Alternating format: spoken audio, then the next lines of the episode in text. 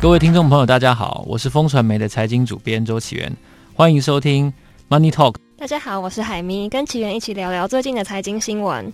那我们知道，在这波的肺炎疫情之下，民众可能为了保持社交距离，或者是可能就被隔离了，所以他们大家可以说是足不出户。我觉得在台湾可能还好，可是在美国或者是欧洲这些国家，这个没有办法出门的情况就更严重了。那在这个疫情之下，我们最大的受惠者就是电商产业。所以，我们今天来跟大家聊聊的，就是全球最大的电商平台 Amazon 亚马逊。那虽然亚马逊哈，它在台湾好像没有这么盛行，不过它对美国人来说，它真的是就是不可或缺的一个角色。你可以想象到的东西，在亚马逊上全部都买得到，从日常生活用品到甚至说棺材，其实都在亚马逊上是可以购买到的。然后，它也就是扮演了一个在疫情底下最后防线的角色。举例来说，如果我们想要买干洗手好了，我们可能就会去药局买。但美国不一样，他们就会上亚马逊上看还有没有干洗手。那如果亚马逊上都没有了，就真的是没有希望了。那这个亚马逊在美国，它的特色就是送货很快。因为我自己在美国用亚马逊订货过，它真的是一两天就会到了。然后还有另外一个特色，就是它的储存量是非常充足的。所以如果它什么东西没货了，那真的是。在别的地方可能也都找不到了。其实，在疫情爆发之后，我们台湾在寻找所谓的受惠股的时候，很多人都会说手游啊、电商啊，这是一些阿宅股。对，这种阿宅概念股呢，都大涨。但是，其实全世界最大的一档阿宅概念股，那当然就是亚马逊了。对，其实我们在看今天亚马逊的股价大概是两千三百块的美元的时候，大家会说：“哇塞，超高的！一股是。”七万新台币，可是我们回顾一下，它大概在九零年代末期，也就是达康泡沫爆破前几年，在上市的时候，它最高曾经涨到过三百块，然后呢，它跌回了五块钱。我刚刚在计程车上稍微算了一下，三百块跌到五块钱，大家知道跌幅是多少吗？是百分之九十八点三呢。是，对。然后他在网络泡沫后活了下来，而且他实践了很多当年。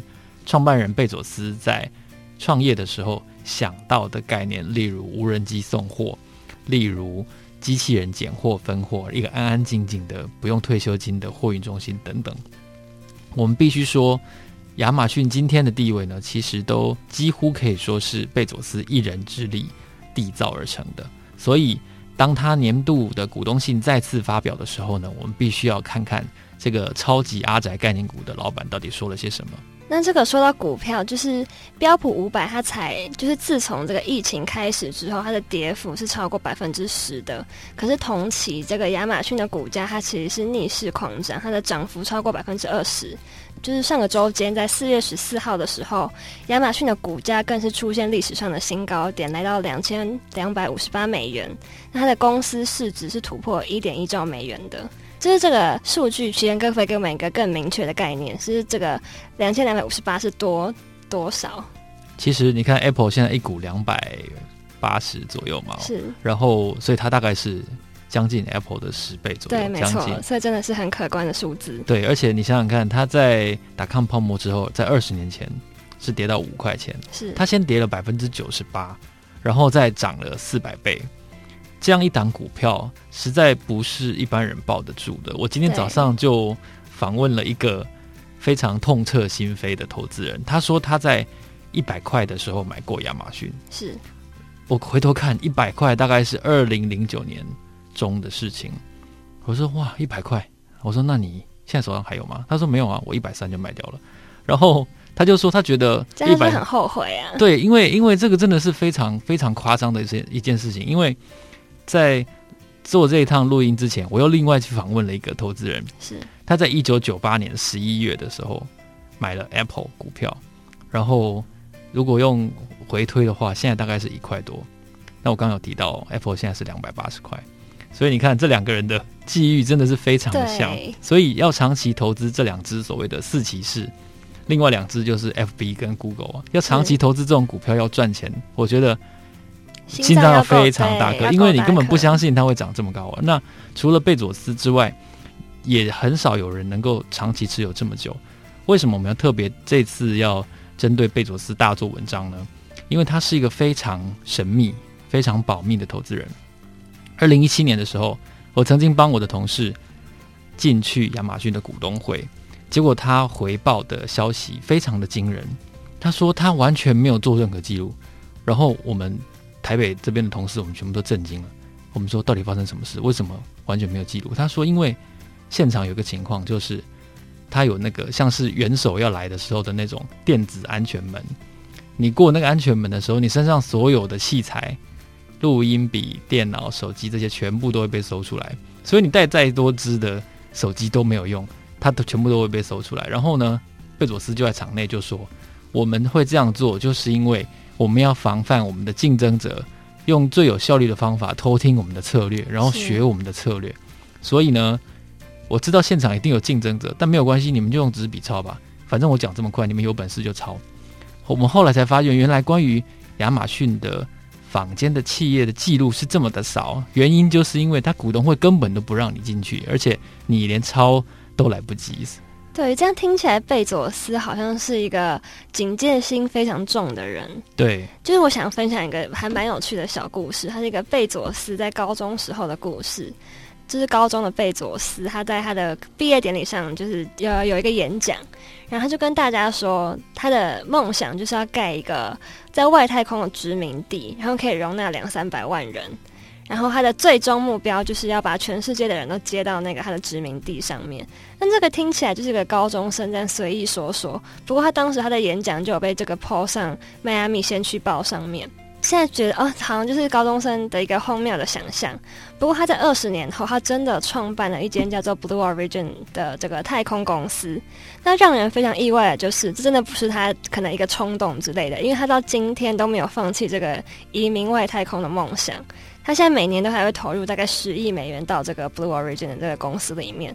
他算是非常认真的在经营他的这个副业。所以，我们从这边就可以多少看出贝佐斯跟别人不一样的地方。就是他的梦想，他就不是闹着玩的。他说什么，他就要做到什么。而且这个 Blue Origin，他在二零一八年的时候还获得这个 NASA 的一千万美金的，就是资助金，然后要去一个登陆月球的计划。最早的话，可能在二零二三年的时候就会进行第一次登月。我觉得这是非常有趣，可以看得出来，其实他的确是一个说到做到的人。不过我们也都知道啊，就是。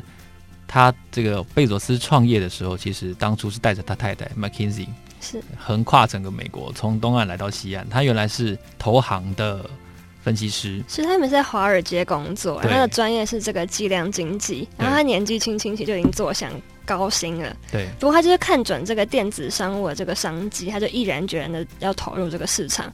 其实一开始他的父母啊，或者是家人都会劝他说：“哎，你要不要等到这个？”嗯，事业稳定下来之后，你再辞掉你的工作，投入全心投入这个电商的这个产业。但他就是说不行诶，他就是决定什么就一定要去做，勇往直前的感觉。他就是毅然决然的辞掉他的工作了。对，所以贝佐斯的崛起其实是相当有传奇色彩的，尤其是跟他现在的外形完全不一样的是，其实那个时候他的头发是还蛮浓密的，但现在他已经变成一个大光头了。对。但是亚马逊大帝国，它其实一开始是在他的亲友家的车库里诞生的。那那时候我有找到一张，就是那个时候网站刚起来的时候的图片。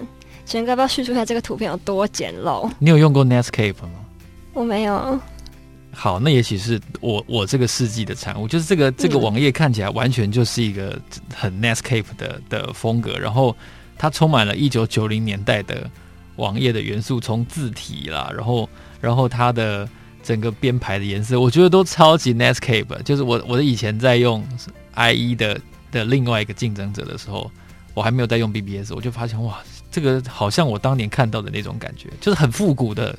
对，看起来就是很简单、很简陋。它的那个看起来像超连接，这样蓝色的那个点进去而已。这样说好了，就很像在用二五六 KB 拨接网络的感觉。对，然后他的第一笔订单甚至是来自他自己员工的前同事。不过他很快就发现这个其实是非常好赚的，因为他一开始是只卖书，不过他到后来就是渐渐把这个发扬光大之后，他就朝向可能 CD 啊、DVD 啊、玩具或者是电子产品这类，就是进军到其他的呃商品这边了。然后他为了要销售除了书籍以外的商品，他就是他需要更多的仓库去打造他的物流空间。所以那个时候，因为网络刚起来，就是好像有搭上一个网络兴起的热潮，所以募资是件非常简单的事。所以他在非常短的时间内就已经募达大概二十二亿美元的资金，然后就会变成我们现在看到的亚马逊。对，其实说到二十二这个这个数字哦，我觉得有一件事情不可不提，虽然跟他的公司好像没有关系，但是跟贝佐斯这个人很有关系。就是我刚刚有提到他的太太前妻 McKinsey，他们在二零一九年初的时候离婚了，是贝佐斯主动宣布的。然后很快的，大家就发现说，原来美国八卦媒体在传言说贝佐斯出轨，而且他对象是他好友的老婆，原来是真的。而且更劲爆的是呢，他们之间调情的那种三星色的那种简讯呢，全部都被媒体给获得了。那因为我们这不是一个十八禁的节目，所以请恕我没有要把这些简讯念出来。不过我觉得贝佐斯同时做了很多事情，诶，他要经营亚马逊，他又要就进行他的太空计划，同时还可以调情。对，然后而且重点是呢，《华尔街日报》在。去年二零一九年的年中的时候，曾经写过一篇非常长篇，但是非常好看的文章。我强烈大家建议大家一定要去读那篇文章呢，叫做《贝佐斯是如何从一个爱家好男人走下神坛的》。它里面就叙述说，其实二十多年来，作风非常神秘、很少接受访问的贝佐斯，一直都是以每天晚上在家洗碗的形象存在在这个商业社会上。但是突然间，媒体跟他身边的亲友发现。原来贝佐斯也有不为人知的一面，就是他会跟他的好朋友的老婆出轨，然后会用一种非常疯狂的那种那我俩没有明天的那种方法去去在外面发展他们的关系，所以大家都惊呆了。但是更惊呆的是，他们住在华盛顿州，可是他跟他的前妻并没有签婚前协议，那个时候他们不知道他们会离婚，是，所以贝佐斯数百亿美元的身价呢，McKinsey 可以分一半。而且这会直接影响到贝佐斯对于亚马逊的控制权，因为如果股权除以二的话，那他要指定谁来当董事都可以啊，前期可以任意的干涉。但是想不到非常会谈判贝佐斯，最后把这件事情竟然和平落幕，非常哇欢天喜地的解决了。就是说，McKinsey 获得了原来贝佐斯名下股权的一半，但他不会影响公司的经营。而且后来他前妻又宣布说他会把这一半捐出去。哇塞，我的天哪！这个当男人最好的结局就是这个这个结局了。我个人认为，对，就是随着这个亚马逊的股市飙涨，贝佐斯的身价也是跟着直线上升。光是今年，今年也才四月而已，他的身价就已经涨了一千四百三十亿美元，超越比尔盖茨很多，然后稳坐这个全球富豪的冠军的位置。应该是，我觉得在全球股市暴跌的情况下，他的身价还能够上涨是一件非常不容易的事情。尤其是美国三月份股市出现了四次熔断，对，它还能身价增加，我觉得非常的不容易。对，那那个贝佐斯这么一个传奇性的人物，他每年写的公开信当然也就是备受瞩目。他说的话，我觉得会有参考价值，是因为他的各种远见跟会让人跌破眼镜的想法。像我自己听到他有太空计划的时候，其实真的是吓了一跳。然后为什么有钱人都一定要搞一个太空玩具？什么太空飞机，然后太空旅行，太空什么？可是他高中时候的梦想哎，他感觉是一直从小就决定要做这件事。对，你看像马斯克也是，他一定要搞一个火箭公司来做一做，而且还蛮厉害的。他那个火箭的发射效率是非常的好，可见有钱人的嗜好好像就是一定要证明自己可以上太空。对，所以我们现在就来谈谈他的公开信到底写了什么。那在今年，就是二零二零年的这个公开信是大概在上个礼拜发布的。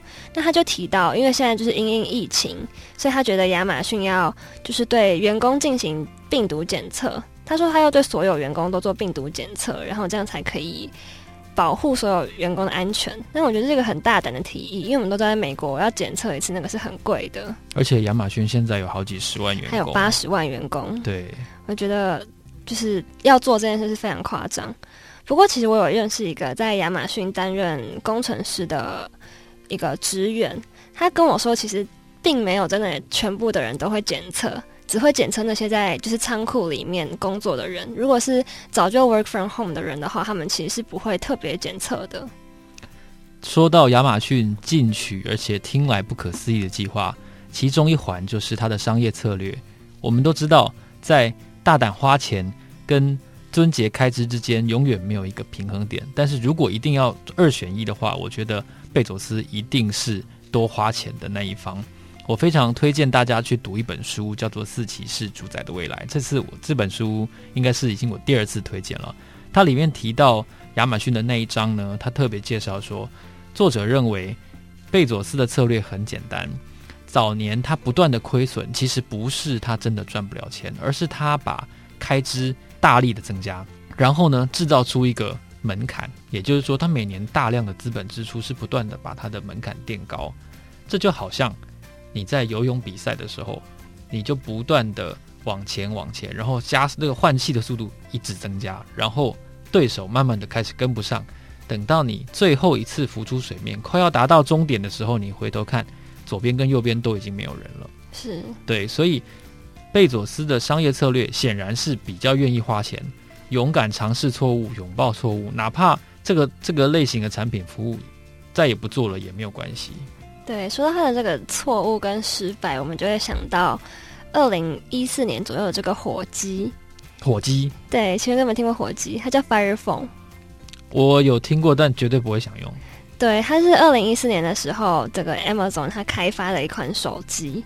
那那可是这个手机其实效能它没有很好，然后完全没有办法匹敌当时的三星跟苹果，所以就其实。大家会形容就是这个研发是一场闹剧，因为他赔了非常多钱。他是在这个 Amazon 成立之后赔钱最多的一次的一个计划。那他在二零一六年有提到说，针对这个失败，他觉得说十次冒险里可能有九次都会指向失败，但如果只要有十分之一的机会可以让这个获得百倍的回报，那你也要用尽所有办法去尝试。其实说到这一点，我有点心有戚戚，因为。像我们开始录制这个节目，然后在此之前呢，我是采用采访的形式，所以严格来说，Money Talk 这个节目大概已经进行了半年左右，但是它一直在改善。我我以前是一个想很多的人，我都我总会觉得说，我要准备这个好了，那个好了，我再开始做。可是好像会等不到那一天呢。呃，对。然后我后来我会觉得，那我到底什么时候才准备好？因为好像不会有一天是真的准备好了。对，所以我就觉得，如果你开始做，那它每一集都会有一点可以改善的空间。相对的，如果你永远不开始做的话，那个广播节目就永远存在在你心里，而不可能出现。所以贝佐斯的这个商业策略，我非常的认同。对，而且他真的有让他得到回报哦，因为他二零一四的两大专案，一个就是刚刚说的火鸡，另外一个就是一个智能助理。他虽然手机失败了，但他其实没有放弃他的智能助理，他就继续在研发。然后这个智能助理其实就是我们今天知道的 Alexa。哦，是是，是不是有惊讶的感觉？就哇，就是可能六年来的努力，终于有看到成果了。对，而且就像我刚刚提到的，我推荐的那本《四骑士主宰的未来》。他有强调一个重点，就是说，这种勇于花钱的气魄不是每个老板都有的。对，所以哪怕失败了，他也学到了，哎，一件很宝贵的事情，就是这个东西不能做。但其他老板永远学不到。是，对。那观察每一年的公开信，我们会发现贝佐斯他很喜欢在他的信里面提到第一天，就是 the first day 这个词。对，他每每次都会重复的把他第一年。发表的股东信拿来重新当做附录贴给大家。对，然后他结尾常常会说：“哦，那我们的办法就还是老样子，现在还是第一天。那这个第一天，它其实是带有勇往直前、不忘初衷的感觉。那当就是有一次在一个会议里面，有个员工问他说：‘那第二天是长什么样子的啊？’他就说：‘第二天就是停滞不前，然后用户开始觉得你可有可无，接下来的结果就是难以忍受、痛苦的衰退，最后会导致公司的败亡。’”我觉得他这个说法是蛮有趣的啦，因为第一天就像我们第一天上班的时候，通常都是很有干劲，然后很有理想这样。可是好像会渐渐随着时间的消磨，会变得可能比较懒散。对，肯定会。对，所以要保持那个第一天的心态，其实是听起来很简单，或者是很像可能 cliche 之类的，但是要做到它其实是非常难的一件事情。从五块美元到两千三百六十亿美元，如果我没有看到这个过程。如果我没有开始做这档广播节目的话，我不太会认同贝佐斯的这样子的商业策略。但就是因为我开始变得勇于尝试了，是，我觉得我慢慢能够理解他的所作所为。但是在这里，我也必须要提醒听众朋友哦，作为一个新创公司，它毕竟只有二十年左右的历史，其实亚马逊还是有它风险存在的，就是贝佐斯这个人。是，他已经展现给你看，他的道德有某些风险。他离开了他的婚姻，瓜分了他一半的股权，而且另外一个重点是他到目前为止还没有任何的接班人。是，这跟 Apple 是完全不一样，这跟 Google 也完全不一样。所以这家公司未来的商业策略能不能继续下去，或者说他的执行力能不能这么好？他到七十岁，他还需不需要在这个位置上？是，都是我们未来要检验这家公司的重点。而且我觉得贝佐斯他其实是个非常严厉的人。对，在跟他一起创业的人的时候，大家就有说，他觉得他完全不给员工休息的时间。那个时候他刚创业、刚起步的时候，他们几乎每天工作可能二十个小时，就除了工作之外就是睡觉两件事而已。那时候大家其实非常辛苦。那到今天，就是我问到那个 Amazon 里面工作的这个工程师，他也说他觉得这个公司的企业其实是蛮嗯严厉吗？有点血，对，他说他觉得他的压力其实非常大。他们可能每个阶段每个阶段都会有一个 project，然后那个 project 是有一个 deadline 的，所以你就要很努力的去达成你自己个人的目标。然后如果没有达成的话，可能就会受到一些裁员或者是之类的呃风险。因为他其实公司的福利非常好，他又承认说他的公司福利其实比可能同业是好上很多的。不过这相对的，你就要付出一定的努力。但我就是想讲一下，就是在疫情过后，Amazon 有做了哪些改变？像是我觉得 Amazon 他对内部可能很严苛，不过他对外部，就是对他的消费者，其实真的是以客为尊的这个概念。因为像现在我们都知道，民生用品可能会不够用。所以亚马逊就说，他现在开始只会贩售民生用品，如果是非民生，就是必需品的话，他目前就是会暂停贩售的。那他在做这个决议的时候，他其实也没有特别的告诉消费者说，哦，我现在不做不卖，就是非民生用品了。他只告诉第三方的卖家说，我们现在不会再接受你们的这些非民生用品的呃商品了，所以请你们就是就目前是暂停这个服务的项目。我们都知道低单价的民生用品，它其实不会这么好赚钱，毛利都很低的。对，所以我觉得 Amazon 愿意做这个呃尝试或者是这个决议，是非常为大家着想的。可能某种程度上也跟他最近引发的一些劳资争议有关系吧，因为也曾经有劳工批评说他在仓储这端做的防疫的措施不够。对，然后也有很多人历来都批评他，就是要以取代人类的工作机会为他的成长的养分。所以，这样一家推崇无人的，然后关灯的工厂的巨头，它其实，在社区也好，在环境保护或者说我们的说的 CSR 的投资上面，其实应该都是在在备受责难的。